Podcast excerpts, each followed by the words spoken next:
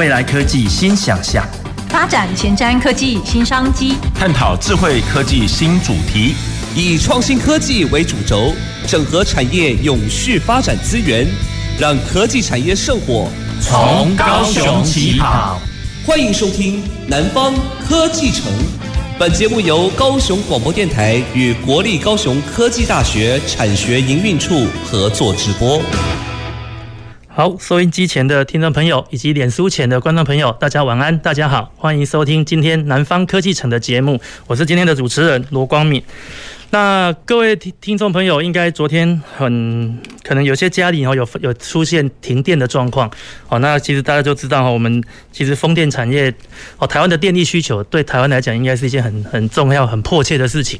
那所以其实就有有朋友问我说：“老师啊，你讲了那么多哈，那个风电这么厉害啊，那为什么台湾还是会缺电？”好，那事实上这边跟各位说做一下说明。好，那以目前台湾的风电产业状况，其实我们的风力加水力还有太阳能，其实加起来只占台湾百分之十左右的一个发电量。那也就是说，剩下的百分之八十，它其实是要靠火力发电。那其实世界能源组织也针对风力发电的一个效益做了一个一个说明，就其实就是风电它虽然发电量不错，但是它是一个不稳定的能源。也就是说，没有风的时候。它就没有办法产生电力，那电力它又不能储存，啊，因为储存的话，各位如果家里有电动车或者你们有有用过充电电池，就知道，你要把电力转到电池里面，事实上是需要花很多的一个一一个力量，而且要花很久的时间。那所以电力只要你发出来没有用，那其实它就是被浪费掉。好，那所以呢，我们就进先进入今天的主题。那我们今天要来跟各位谈谈离岸风机的安装跟运维。那节目开始之前呢，先跟各位稍微说明一下什么叫做离岸风机哦。因为其实这个月的主题我们一直在讲风力发电。就台湾的产业来讲，风力发电其实有两种哦，一个是在陆地上的哦，安装在陆地上，我们叫做陆域风机；那一种是安装在海面上的，我们就把它叫做离岸风机。那它最大的差别就是。呃，我前面这一支哈，我临时准备的小道具哈，因为学校很穷，大概只能准备这种三脚架了哈。那一般陆域风机呢，其实就是你看到上面的这一段而已，好，它下面就是插在那个陆地上会打一个基础。好，那离岸风机它不一样哈，它因为它必须在海面上安装，那所以呢，它不可以用一支哦，用一支柱子就直接插在海面上，因为这样它会会不稳。因此它在海面下哈，假设这边是水面哦，水面在这里，它其实在海面下是有三只脚的。好，就像我们这种三这只三脚架一样，那这样它会提供一个比较好的一个支撑基础。那这样子做呢，那各位就可以发现，它在自它在安装上其实是一个很大的差别。那我们就跟各位分享一下它的价钱了哈。如果以目前一支八 mega 哦，目前产能我们产能最哦，目前产能的主流就是八 mega 的风机。那以一支八 mega 的风机，如果你把它插在陆地上，那一支的造价大概四亿到五亿。这样的金额，那其中呢，这个风机的整个的塔架跟发发电机组大概只需要三亿多了。好，那也就是说，你的安装费用是一亿左右。可是呢，一样八 mega 的风机，你把它运到海面上去安装，那状况就不一样了。哦，你的海面上安装的时候，你要装这些水下的基础结构，哦，这三只脚，然后还要用船把它运到海面上去。那因此呢，一只八 mega 的风机，如果在海面上安装，那么它的费用呢，基本哈，我们简单的预估大概要十三亿到十四亿左右。那其中呢，这一只风机呢的价值呢，其实还是只有四亿而已。也就是说，它跟陆陆地上的价钱是一样的。但是呢，剩下的十亿都是什么？都是水下基础跟安装的费用。那也就是说，其实离岸风电在安装的这一块，它其实是有很大的一个市场哦，或者说它其实会花掉很多很多的钱。好，那所以今天呢，我们就针对这一个主题来跟各位听众朋友介绍离岸风机的一个安装跟运维。好，那运维的部分这边先跟各位听众朋友说明一下，所谓的运维就是这支风机呢，它其实从开始设计安装到安装好，大概会花两年的时间。可是当它在海面上的时候呢，它要运转三十年，好，这是一般一般风电在海面上运作的一个一一个一个时程。那这三十年期间呢，如果它发生故障，你不能把它拆掉运回岸上岸岸边修理，你必须都在海面上处理。那所以我们基本上希望它不要有太大的损坏。那所以这个维护的工作呢，事实上就是一个很很重要的的一件事情。这跟我们买汽车一样，我们买了一台车，可能花了五六十万。那你未来想象，你未来如果这台车要开三十年，哦，你可能要花五六百万在油钱跟保养上面。哦，大概就是这样子的一个概念，所以安装跟运维其实都是离岸风电它这个产业很重要的的一个区块。好，那我们今天呢，很荣幸的邀请到我们台船的船舶管理处的经理沈康生沈经理来跟我们分享这个安装跟运维的部分。啊，主持人好，啊，罗老师好，以及各位听众朋友，大家好，啊，我是台湾国际造船公司沈康生。目前担任船舶管理处的经理，今天非常高兴能够参加这个直播。是是，谢谢沈经理。那各位听众朋友，如果是我们这个长期的听众，就会发现今天其实荧幕前面只有两个人哦，就是我跟沈经理。那为什么这样子呢？其实我们也是疫情的受害者了哈，因为昨天晚上。我们的疫情突然间急转直下，所以呢，很多我们原本有邀请的达德能源公司的技术总监林世豪林总监，以及德维特公司的杨峰远，呃，资深工程师，要来跟我们分享运维这一块。那因为疫情的关系，所以我们就哦就取消了。就取消了这两位来宾的一个邀约，那所以呢，我们今天就只有沈经理来跟我们一起分享。好，那首先我们就先请教沈经理哈，就是台船国台船台湾国际造船哦，就我们以前知道它是一个制造的哦，制造跟设计的一个公司。那您现在服务在船舶管理处，那这个单位我很好奇，因为就我知道台船这个好像是一个新的单位，那你们先跟我们分享说，为什么台船有这样子的一个一个新单位的产生？呃，是的，呃，台船公司当然是造船为核心，啊，当然为了因应这个离岸风力发电的发展，是。刚才主持人也特别提到，就有非常多的船的需求，那这些船呢，都是跟海事工程相关，那这些船我们自己造船，当然我们也可以营运这样的船舶，所以我们也造了船，也投入了现在的。国内的离岸风力发电的市场，所以我们的这个单位是新设的，嗯哼，也有相关的船舶，是。也投入了离岸风力发电元件的运输的工作，是，所以也就是说台台船现在自己担任起船东这样子一个角色。是的，哦，OK，所以这个单位其实是很特别哦，就是说，其实因为风电产业很多，目前台湾的哦旧有的产业也会开始转型哦，来配合风电的一个发展。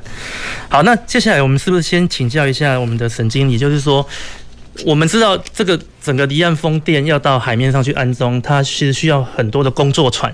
那可不可以请沈经理帮我们分享一下，就是说，那如果今天台湾要去装这样子的一个一个离岸风电的一个塔架，它从一开始初期的一些观测，还有在安装的过程，甚至说后续在运维的时候，它分别需要什么样子的船舶？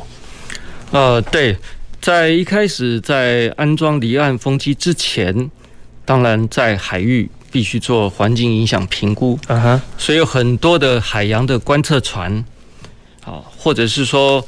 在地质的钻探，它必须有地质的钻探船，是它了解海底的地质、海流啊，甚至海上的风速是怎么样。嗯，嗯，所以在前期就有一个钻探跟调查的时期，这时候就有许多的船投入了。OK，所以在建造之前啊，这些船就会在海上进行环境的监测，嗯哼，海洋生物的观察。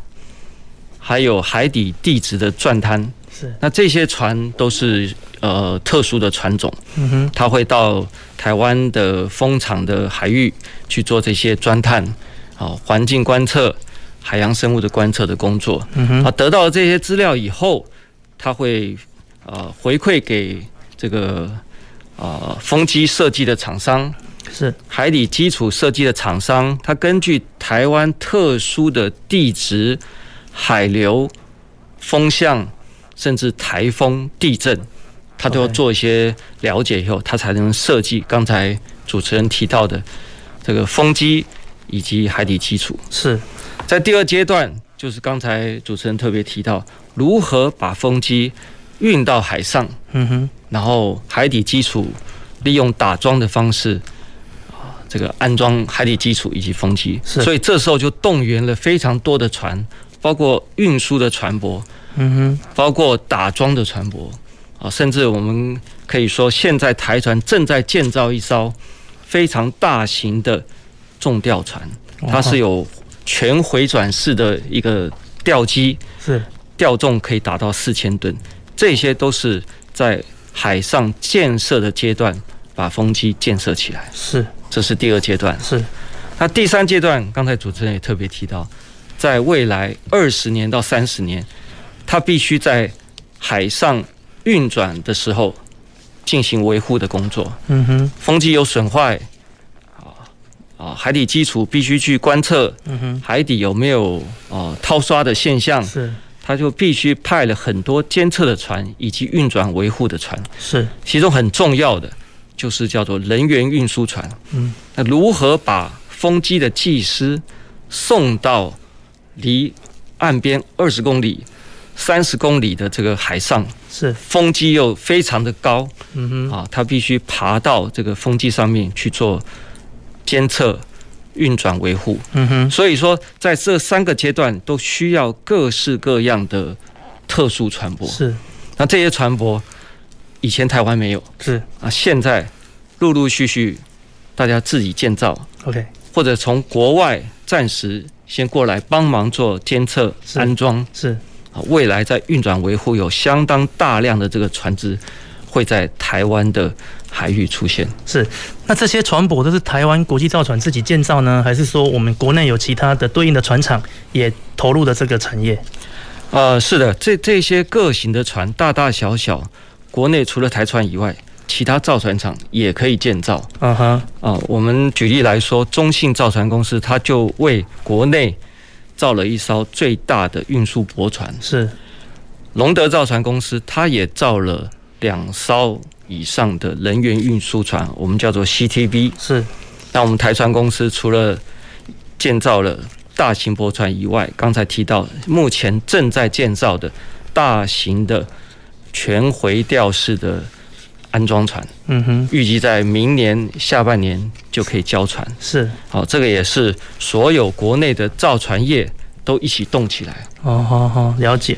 所以其实刚刚。那个沈经理有提到说，那个我们目前要做安装船，好，那这边其实跟各位听众朋友我们分享一下，其实目前我们国内安装的船舶是还蛮缺乏的，那所以就我知道，其实目前有有一些是从国外直接跟他租用，那这个租金其实是非常的夸张的一个金额哦，各位可以想象，我们一般去租车的时候，他跟你怎么算，就是有人一小时两百块、三百块，那其实我们如果租这样子的船哦，它一小时大概要五五六十万。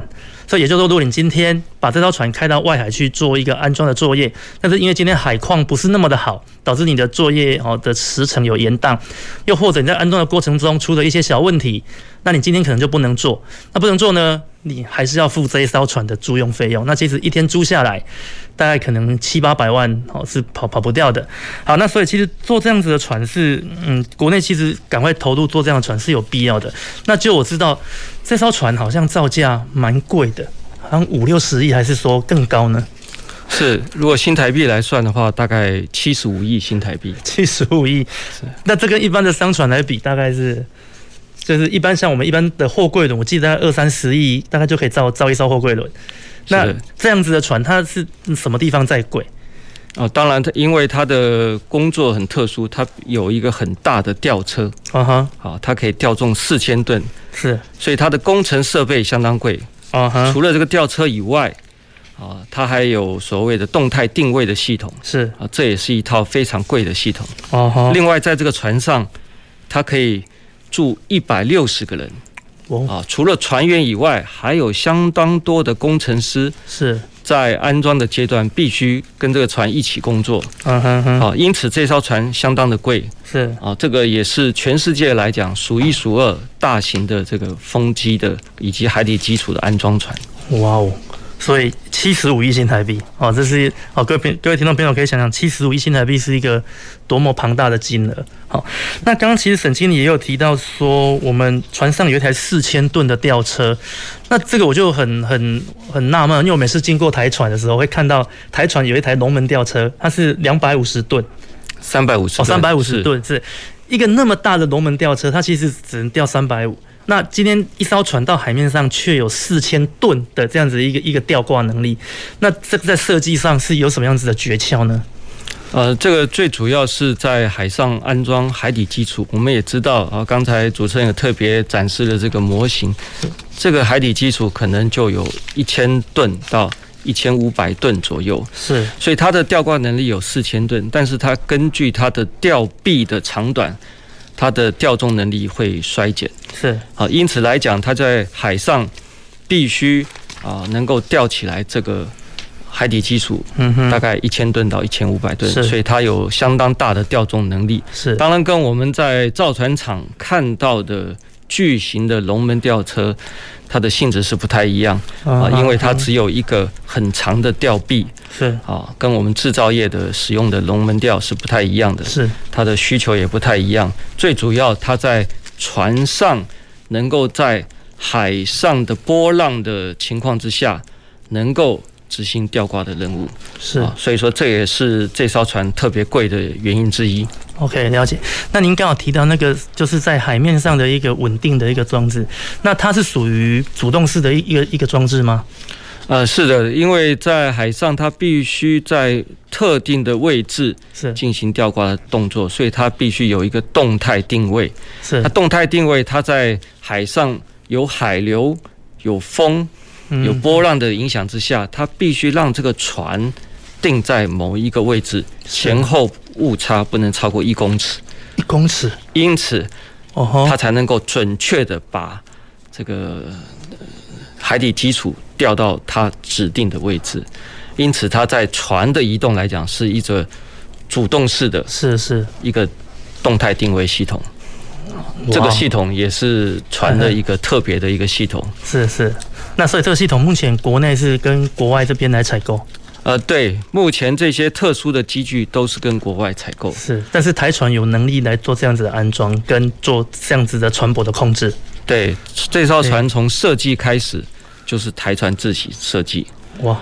然后在这些厂商的设备厂商的帮忙之下，是我们把这艘船设计，那现在正在建造当中。我们预计明年下半年就可以交船，是啊，未来就是在台湾的离岸风力发电来进行安装的工作。是，那另外也提到一点，这艘船也是国际航行的船舶，因此未来在亚太地区啊，如果有离岸风力发电的工程，它也可以到其他的地国家去进行安装的工作。哦，啊，这艘船呢非常特别。OK，啊，它兼具运输。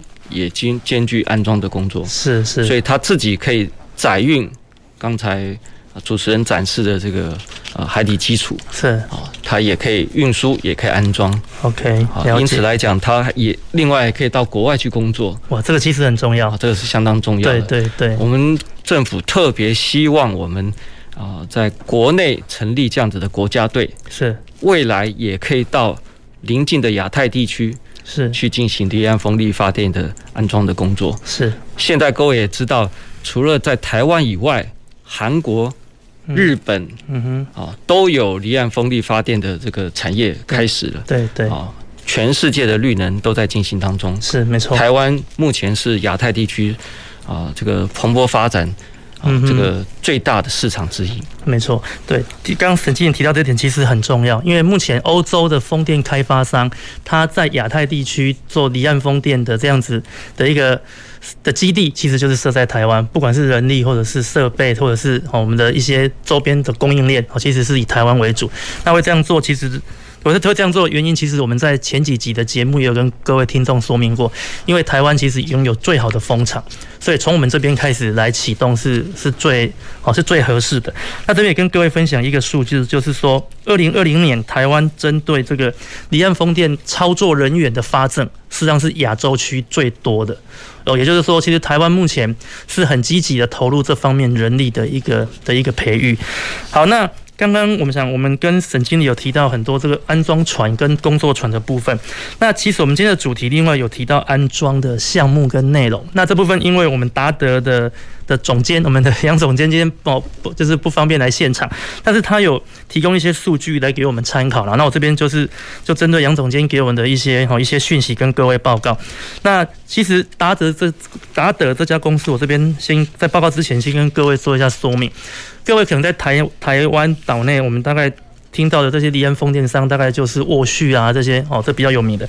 但事实上，在二零二零年取得台湾风场风场开发的这个。电量最高的第一名应该是达德哦，它其实取得的开发的电量是比沃旭还多。那其实它也在台湾深耕了蛮长的一段时间，从我们的陆域风机就开始在台湾这边来做服务，然后现在目目前要切入这个离岸的一个一个市场。那在他这边就有提到说，以目前他们的一个规划。台湾在离岸风电这边呢，我们一般的做法都是采统包的方式，就是由开发商这边来针对风场做一个统包。那统包下去会分为几个项目，首先就是风机的的的一个架构，那第二个是水下的基础哦，这是另外一个一个独门的技术。那再来。架设好以后呢，它就会去配置水下的缆线。好，说我们上礼拜请和龙电工的这个陈延文陈幕僚长来跟我们分享过，好，就是用水下缆线的部分，把电力从海面上拉到岸上来。那拉到岸上来以后呢，就需要做一个电力的转换，所以我们会有变电的设施，好，会在岸上做一个变电设施。好，那再来就是安装的过程中呢，它需要有陆地上跟海面上的运输，把这些材料哦运到指定的地方去做一个架设。那所以以上。这些其实就是整个离岸风电它在安装所需要的的一所需要对应到的产业，啊，就是风机本身、水下基础，还有运输，还有水下的缆线跟变电站，好等等。好，那这些其实未来国内台湾在推动这样子的一个产业的时候，事实上有有一点很重要，就是我们的杨总监有提到说，这部分我们其实需要蛮大量的专案人员。那这个部分跟我们之前节目中所提的有点不太一样，就是其实风电产业它其实需要两两种人力，一种是白领的，一种是就是蓝蓝领的。就说有人需要去现场去实际做操作，那有些人需要在哦需要在幕后做整个的一个监控跟规划，那这个整个的规划的过程会影响它安装的时程跟它安装的速度，那当然时间就是金钱哦，这个会影响整个开发商的一个获利，那这部分台湾是哦也还蛮需要这样子的人。但是这样子的一个哦专案的工程师，他就有一些要求，然后他需要有蛮好的英文能力哦，因为他毕竟要跟很多国外的厂商沟通，甚至很多的技术文件都是用英文来写哦，这跟实际的操作人员就不一样。好，那未来整个离岸风电在安装的过程中，我们需要哪一些人力哦？这边我们跟各位听众朋友稍微说明一下。各位看到这只风机，它其实上面有什么？它上面有电机啊，就是那个发电机的机组哦。我们需要发电机的人力。那整个安装的过程，包括材料哦，我们需要机械背景的人。好，那我们今天运到海面上，需要去做基础的安装，那需要有土木背景的人帮我们做这种走地质的一个探勘跟跟这个砖打打打基础的一个部分。那当然。他要把它安装上去，我们需要哦。我们刚刚沈经理有提到，我们需要用吊装的方式，所以我们也要有吊装的专业操作人员。那再来，我们需要一艘船把东西运到海面上，所以我们需要有海事跟航运的人员。好，但当等整个风电的的结构都架设好了，那接下来我们需要什么？它发了电，那我们就需要配电，我们需要做配电。那时候我们需要有专业的配电人员。好，那未来这些电力呢？它在运，它它需要来它。开始运作以后呢，因为它在海面上，那可能经过海浪或者是海风，风吹日晒雨淋，会有一些腐蚀的问题，所以我们需要有防腐蚀。在制作过程中需要防腐蚀的问的一个人员。那制作的时候呢，或者是说当今天结构受到撞击或者是有损坏，那我们就需要一些所谓的焊接人员。那这些焊接有所谓的工业焊接，就是没有接触到水的部分的，以及接触到水的部分的，就海面下的这些基础，我们就需要水下焊接人员。好，所以这些部分就是整个这个风电的叶片在安装跟运作过程中需要的一些专业技术工程人员。那另外还有一个很特别的技术，就是我们目前国内的无人机跟无人船的的这个哦，这个这个这个声音哈，就是说目前我们一直在发展这一块。那其实无人机运用在离岸风电，其实也是一个很好的哦一个一个工具。那它其实要检测什么呢？其实要检测这个叶片因为这个叶片是复合材料做的。那它今天在海面上可能被鸟撞击。或者是今天海面上有过有瞬间太强大的阵风的时候，会造成这个里面的叶片，因为它本身是复合材料，它是纤维强化塑胶的。那它今天受那个过大的阵风的一个一个吹击的时候呢，它可能会产生裂缝。那这个裂缝虽然不会造成立即性的损坏，但是它长时间转动下来，其实还是会有损坏的危险。那这时候我们总不能叫人爬上去检测。好，那通常我们会采用无人机的方式，哦，去做一个拍照的动作，然后来协助我们判断这个叶片是否有损坏。那如果真的发生损坏了，我们就会派人，哦，派人力去爬这个塔架，然后呢，在这个风，在这个叶片不转动的情况下，然后由人力，哦，去做高空的垂降的动作，去做叶片的修复。那这些都是我们未来离岸风电在安装跟运维的时候所需要的一个工程人力。好，那。这边呢，我们刚好提到说，这个塔架它其实除了上面的结构以外，还有海海就是水面下的这个三角三角架的这个支撑结构。那这两个结构的一个支撑段，我们又把它称为叫做转接段。好，那这个部分听说台船这边好像也有也有在制作，那是不是可以请沈经理跟我们分享一下说，那这个部分为什么台船一个造船的公司会来做这样子的一个塔架的制作？呃，是的，呃，这个转接段的呃部分，因为它是钢结构的焊接，是。啊，包括水底下的基础，它必须打桩，嗯哼，这个也是钢结构的弯板跟焊接的工作。是。对于我们这个传统的造船产业来讲，啊，这个也是相关的行业。是。啊，因此台船也这样子投入啊，开始训练啊，我们的焊工、焊接的人员。是。啊，包括它。特殊在水下必须有一些特殊的焊接程序，是。啊，我们也朝向着来训练相关的人员，我们也尝试投入这样的一个产业，希望未来在国内安装的水下基础、转阶段是。以及我们叫做呃水下的基桩，都能够由国产是。来制作。那相关国内的厂商也相当多。也都投入这样子的一个呃区块，是。这个方面也是呃国政府它现在在大力推动的，也就是离岸风力国产化的部分，是希望这样子的比例可以尽量的提高。是那未来呢，我们也希望看到的风机水底下的基础，嗯哼的国产化的比例能够提高。是，所以像这样子的焊接，它它是用人力去焊吗？还是用用机械？呃，半自动化的机器，所以我们也采购了一些啊，跟跟欧洲采购了一些这个机器。是是，了解。好，那我想我们上半段节目非常感谢沈经理跟我们一起来分享。那我们先休息一下，那接下来请各位听众朋友不要走开。好，接下来是接下来我们再休息过后再回到我们南方科技城的节目。谢谢。从事农林一木业的朋友啊，五月一日到六月三十日，农林一木业普查要开始喽。要注意什么呢？首先确认普查员有佩戴普查员证，也会亲自送上自售防护函。那个资料安全吗？资料一定保密，也不会问与普查表无关的资料。重点是绝不会要你的账户存折。农业普查来关心，农业传承有信心。以上广告由行政院主计总处提供。老婆，这几年气候异常，台湾从去年起就很少下雨，现在缺水很严重哎。对呀，政府有公告一些省水器材让民众挑选，我们呐也要养成十大省水好习惯，像用洗菜、洗米水浇花、冲马桶、洗澡改成淋浴、用水盆盛水洗菜等等。另外也要检查家中是否有漏水现象哦。对对对，不要小看这些省水小动作，全民一起来做，就可以让水资源不会白白浪费。以上广告是由经济部水利署提供。饮用水、泡面、罐头、巧克力、饼干。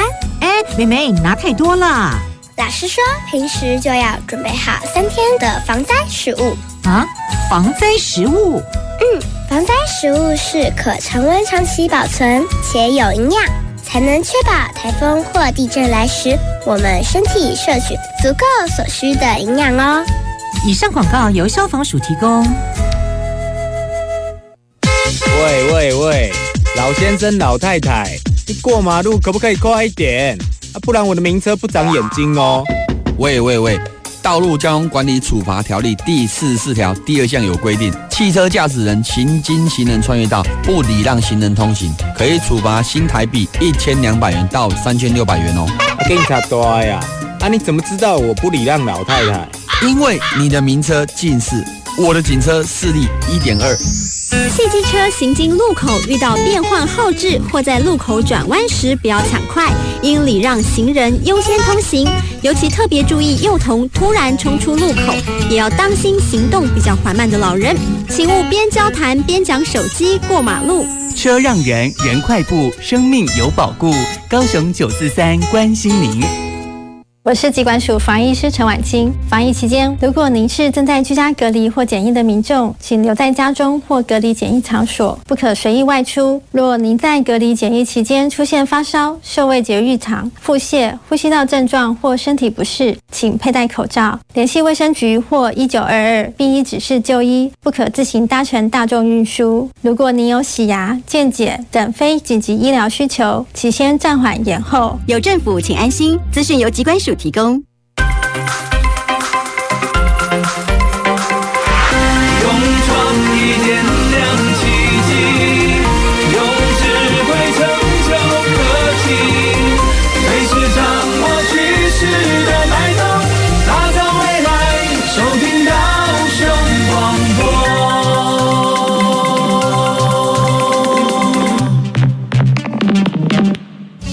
前瞻的。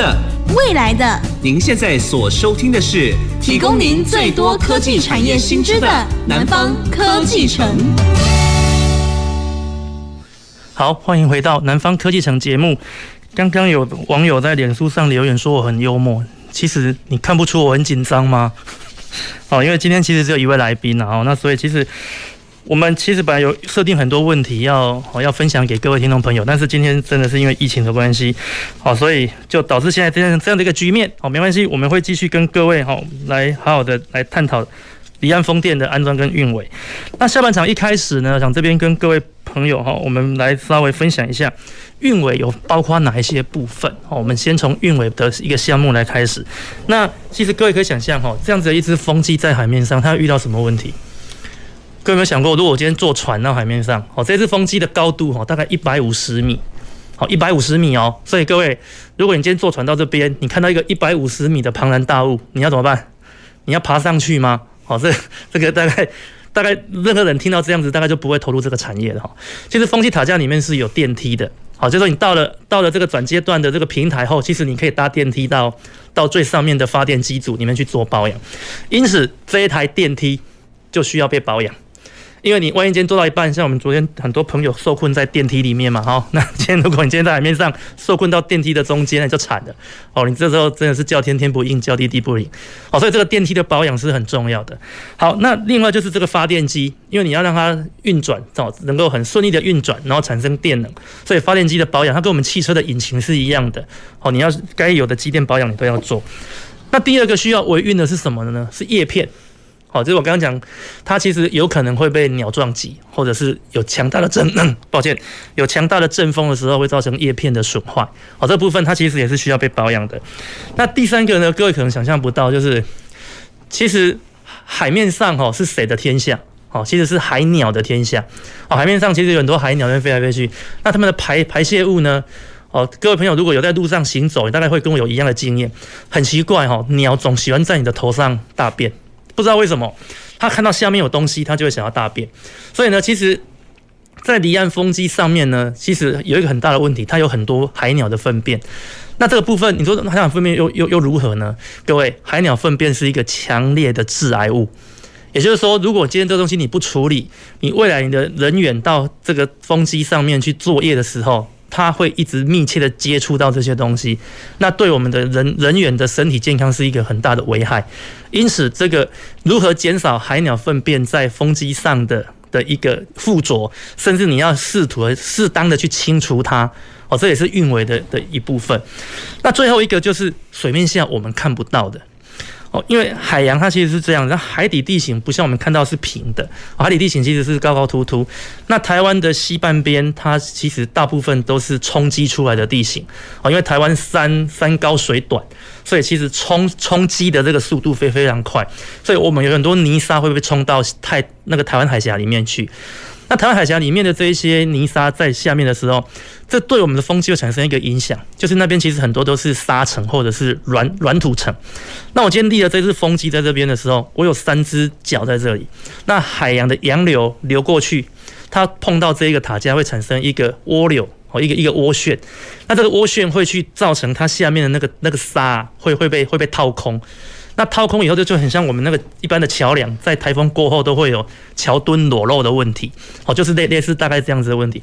那这样子就会造成这一支塔架的基础，哦，它的根部基础的强度会不够。那万一今天来了一个地震，或者是一个比较大的海海风，哦，一个海浪来的时候，可能会造成这一支的的结构上会产生破坏。因此，我们在维运的过程有一个很重要，就是我们要不定期的去监测这在水面下的这三只脚，它到底。有没有有没有被掏空的状况？那如果有，我们要去做所谓的漂沙，就是我们会开一艘船开到附近的海域，然后把沙倒到海里面，然后这个沙到海里面呢，因为海面上有海流有洋流，这个沙必须要能够很听话的顺着洋流，然后跑到你的这个塔架的下方。哦，那这个技术事实上是非常难的。哦，这个需要有一个。我需要有很多的经验，好，需要对整个海洋的一个流况哈，要很清楚的人才有办法做这样子的工作。那这个其实也是我们未来离岸风电在运维的时候需要做的事情。那各位可以想象哈，这支风机这样放在那边三十年，好，如果你今天开一家公司专门做这件事情，而且你有这个技术可以做这件事情，那台湾未来海面上有一千支风机，你一天只要做一支就好了。好，你做完一千支要三年。然后呢，你做完你做完三年以后，第一支可能又又有问题了，所以你可能就源源不绝的一直在做这个产业。好，所以其实这当网络上应该说很多的讯息就会告诉我们，就是说台湾目前的护国神山是谁？台积电。因为台积电一年有几千亿啊的的一个一个企业产值，那事实上呢，其实未来离岸风电产业，如果我们做得起来，然后我们也真的把这个国产化的供应链建立起来，那以台湾为基地，未来日本、南韩、新加坡、印尼他们在做这个产业的时候，它其实都会需要台湾的一个技术资源。那未来风电产业就会是台湾新的护国神山。好，所以这部分先跟各位分享，就是说，其实我们在这个。安装运维上其实有蛮大的产值的，那这部分也就是说，各位听众朋友，如果您未来在就业或者是在选择上，哈，在就业选择上，或者是你未来想要有有新的一个发展，哦，其实也可以考考虑这个方向，因为就我们知道，我们国内蛮缺人的，就是这个产业蛮缺人的。那我想这边是不是先请教我们的沈经理，就是说，到底人力这一块，我们目前短缺的状况如何？那人力的缺少，对我们台湾的这个整个产业的发展会造成什么样子的一个影响？呃，是的，没错。刚才主持人特别提到，这个产业需要相当多的人才，是从工程的啊，从专案管理的，是啊，从制造的，从白领嗯哼到蓝领，是。那事实上，连法务的人才啊，连管理的人才，刚才主持人特别提到运转维护。二十到三十年是都需要相当多的人才。嗯哼，那这个部分在国内培养来讲，呃，目前是相当欠缺的。是，那欠缺的程度到什么呢？连国外的开发商都愿意出钱来提供这个机会，让国内的学校或者是初入社会的这个职场的年轻人是到欧洲去学习。哦吼，啊，到欧洲去学习这样的技术是。然后未来才能够很快去投入这个产业，啊，那外商也特别重视第一个语言的程度，嗯哼，第二个基本的工程或者是各个专业的领域，啊，他们要的基本的这些呃专业的知识，嗯哼，那再加上呃一些训练，包括我们刚刚提到的焊接的特殊的训练，包括考证照，国际的证照。包括国际风能协会啊 （GWO） 他们的提供的这训练，包括要进到风场里面。基础的一些对。安全的训练是，或者是基础的一些技术的训练，分别叫 BST 或者是呃对。对 BST 对。这些的训练都是呃国际认可的训练，是。还包括呃这个风场开发商他请来的 MWS，也就是 Marine Warranty Survey。嗯哼。这些都是国际认可的，为什么需要这样子的认可的一些训练呢？因为这些证照就可以让这些专业的人才能够从事这样的工作，这些工作又可以保障这个工程顺利的进行。是。另外，融资银行啊，我们知道投资这么大的一个风场建设，需要融资银行的支持。融资银行就是听谁的？听这些。专业的第三方的认证公司，或者是国际专业组织发出来的证照，他才认可这些人从事这样子的一个工作。是，那这些都需要训练。OK，那国内现在很多的大专院校都开设离岸风力发电相关的课程。嗯哼，再加上刚才讲的外商，他也提供实习的机会、训练的机会。好，我们也培养国内的人才去考这样的专业证照，是慢慢来讲可以建立这样产业需要的人才。嗯哼，相当的缺少，相当的缺乏。现在几乎只要英文程度好，是。哦，工程相关背景是。都可以拿到这样子的一个工作。是。在外商曾经也告诉我，啊，新台币六万块、八万块，有经验一点的月薪可以达到十万块台币。哇哦！啊，这边也 我们也跟听众朋友分享。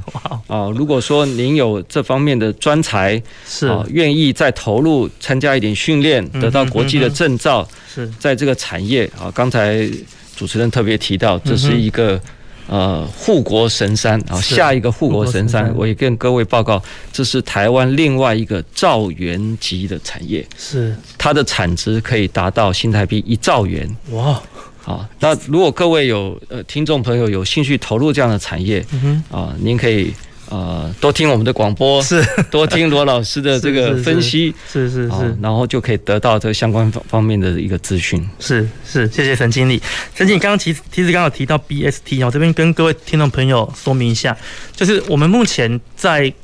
国际风能协会，我们叫做 GWO 哦，这可能各位常常听到，它是一个哦一个公正的单位。那它要求所有要到现场去工作的这些离岸风机的这些工的操作人员，他必须要先取得一个基本证照，我们叫 BST，好，它就是所谓的基本安全训练。它就是说，你可能会具备有爬高。哦，就比如在海面上求生，哦，万一你今天落海了，你要怎么自救？哦，等等的相关的训练。那你通过这些课程训练以后，你取得了 BST 的证照，你才可以到海面上去作业。哦，这个是目这个是目前的一个规定。所以各位以后如果听到 BST，那它它就是一个安全作业呃安全基本安全训练的证照。那如果听到 GWO，它指的就是国际风能协会组织。好，这个这个两个名词跟各位听众朋友稍做一下说明。那其实台湾，我刚节目一开始有提到，其实台湾二零二零年取得 BST 证照的人数，其实已经是亚洲区最多的。有时候台湾其实每每每个月哈，大概都有几十个哦，甚至上百个人哦人员送到这样子的一个训练单位去做训练。那训练单位呢，其实在之前的节目也有跟各位介绍过。目前在高雄科技大学的旗津校区，还有我们的精工中心的在那个新达港那边，其实都有这样子的训练基地。那也就是说，未来哦，我们虽然目前是台湾呃亚洲地区最多的一个哦训练取证人数最多的一个地方，但其实这个产业还是需要更多的人。我们目前离这个产业预计规模要五千人以上的这样子一个数字，我们其实还距离蛮远的哦，我们还有一段的路一段的路需要走。好，那这边是不是我们接下来来请教一下我们的沈经理？就说那因为目前有没有疫情？哦，就像今天就只有你跟我坐坐在这里。好，那 相信疫情对整个台船在在这个整个在造舰或者是海海事工程上，应该也是会有影响。那我不知道是不是真的有影响，影响有多大？那台船对于这一波的疫情，未来会有什么样子一个阴影的作为？呃，是的，这波疫情来讲，对台船来讲，以及所有的国内制造业冲击都相当大。是，包括我们这个造船产业。所使用的机器设备，啊，他需要的服务工程师都是外籍的。嗯哼，我们的客户，我们的船东，他可能是从新加坡、中国大陆、日本、韩国，他必须派相关的技师来这边进行验收，是。全部都因为疫情的关系而有所延误。啊，他所有的机器设备要靠海运来运过来。是，那这些海运的过程当中，各位也知道，现在目前是塞港。嗯哼，缺柜，对，啊，航行都堵塞了，所以说在这方面就会遭受到非常大的冲击。是，那怎么办呢？那当当然要遵守国家这个防疫的这些规定、检疫的规定。所有的外籍的人士，他必须啊持有这个呃检验的这个。呃，阴性的证明是，然后又进入了，拿到了签证，是，然后才能够进到呃国内来，然后又要住防疫旅馆，嗯，所以这个方面就造成相当大的冲击。包括现在离岸风力发电的产业也是一样，嗯哼，我们的外籍的工作船必须来到台湾，是，它必须从高风险的船舶变成低风险的船舶，是，所有的船员。啊，必须经过检疫的措施，嗯哼，啊，以免造成防疫上的漏洞，是啊，甚至说有部分的啊从事海事工事工工程的这个外籍人士，他也染疫了，嗯哼，啊，所以说这边就会造成工工程上面的延误，是，那这些都是因为防疫的措施，那当然我们必须遵守政府这样的规定，是才能够呃能够保。保持现在国内这个这个呃染疫的人员相当少，也也避免造成工程的延宕。是，那这个部分大家都应该来配合政府的这个防疫措施。当然，当然。那政府在这方面呢，也有给受到影响的厂商一些补助。哦，对。所以台船有吗？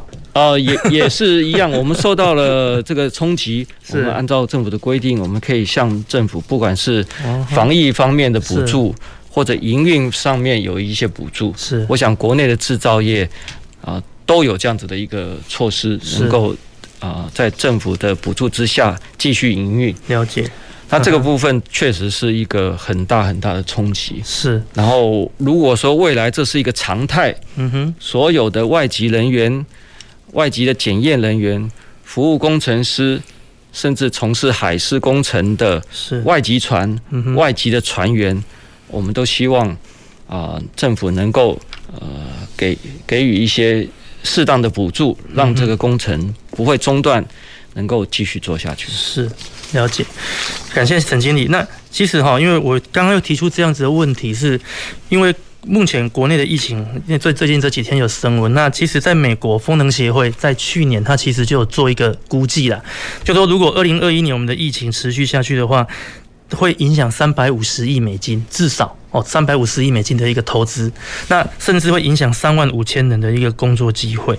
那也就是说，其实，在这样子的一个疫情哦，在蔓延的一个时代，对封建产业来讲，因为它实际毕竟是一个需要国际各个哦各个供应商供应链来整合。起来的一个产业，那所以当疫情它持续一直存在的时候，其实这边会有一些蛮大的冲击。那所以这边就又回到说国产化的议题了哦，因为如果我们今天。台湾有很强的一个国产化的能力，那事实上或许疫情对我们的冲击会低一点。那我们政府其实，在二零二六年到二零三五年这边有一个未来区域开发的一个计划。那这边是不是我们可以请沈经理跟我们来谈谈？这样对以目前这样子的一个规划，对我们这台湾的风电产业有什么样子的一个影响？是的，事实上现在在建设的风场啊，政府都有这样的规划，也就是说。希望国内的厂商多投入，也就是国产化的比例。是，那这个部分，开发商他必须去承诺，承诺给国内的供应链一定的比例，是当做他的一个国产化的承诺。嗯哼，那这个承诺的部分啊，它除了啊国内厂商自己的投资以外，这些开发商他应该也要辅导。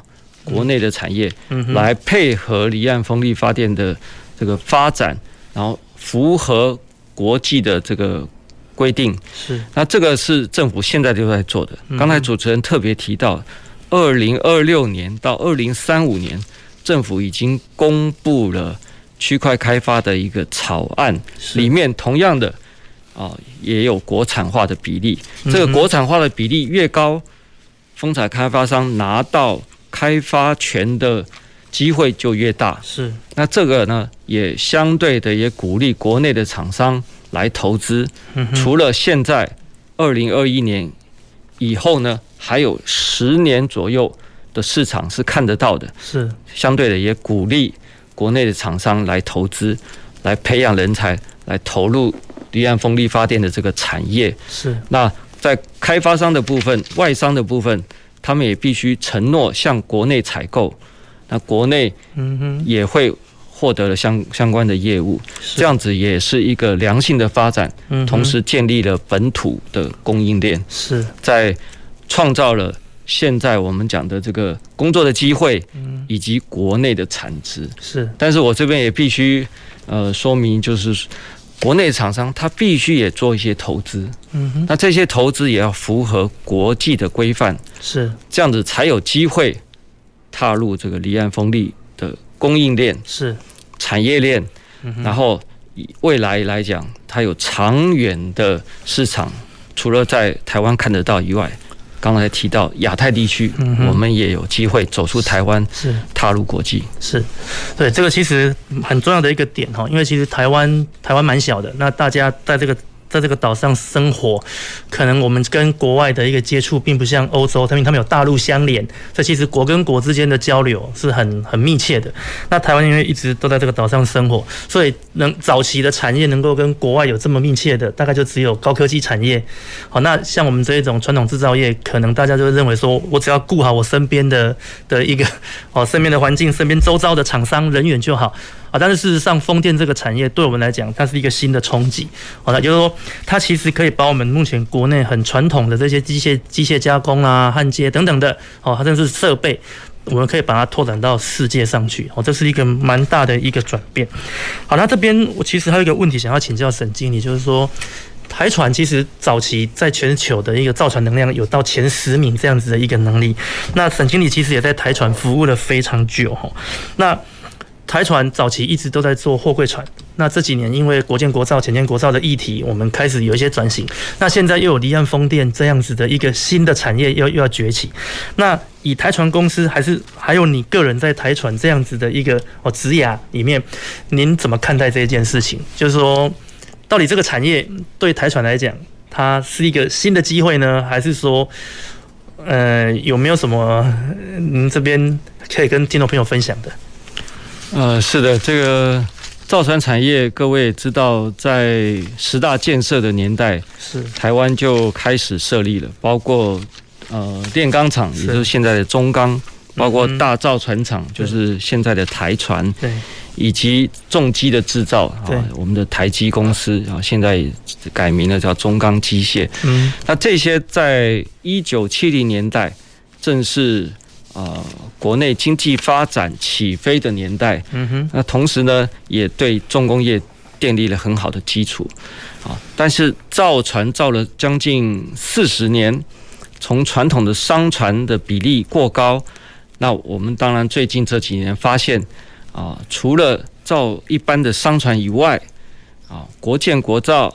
现在浅建国造都是我们主要的业务，是。现在又包括了离岸风力发电的呃兴起，当然我们有政策的任务，我们也看到了这个机会，是。为什么呢？因为我们是造船的产业，我们对海对船也有一些了解，是。这时候离岸风力发电，刚才主持人特别提到，需要非常多的船，各式各样的船。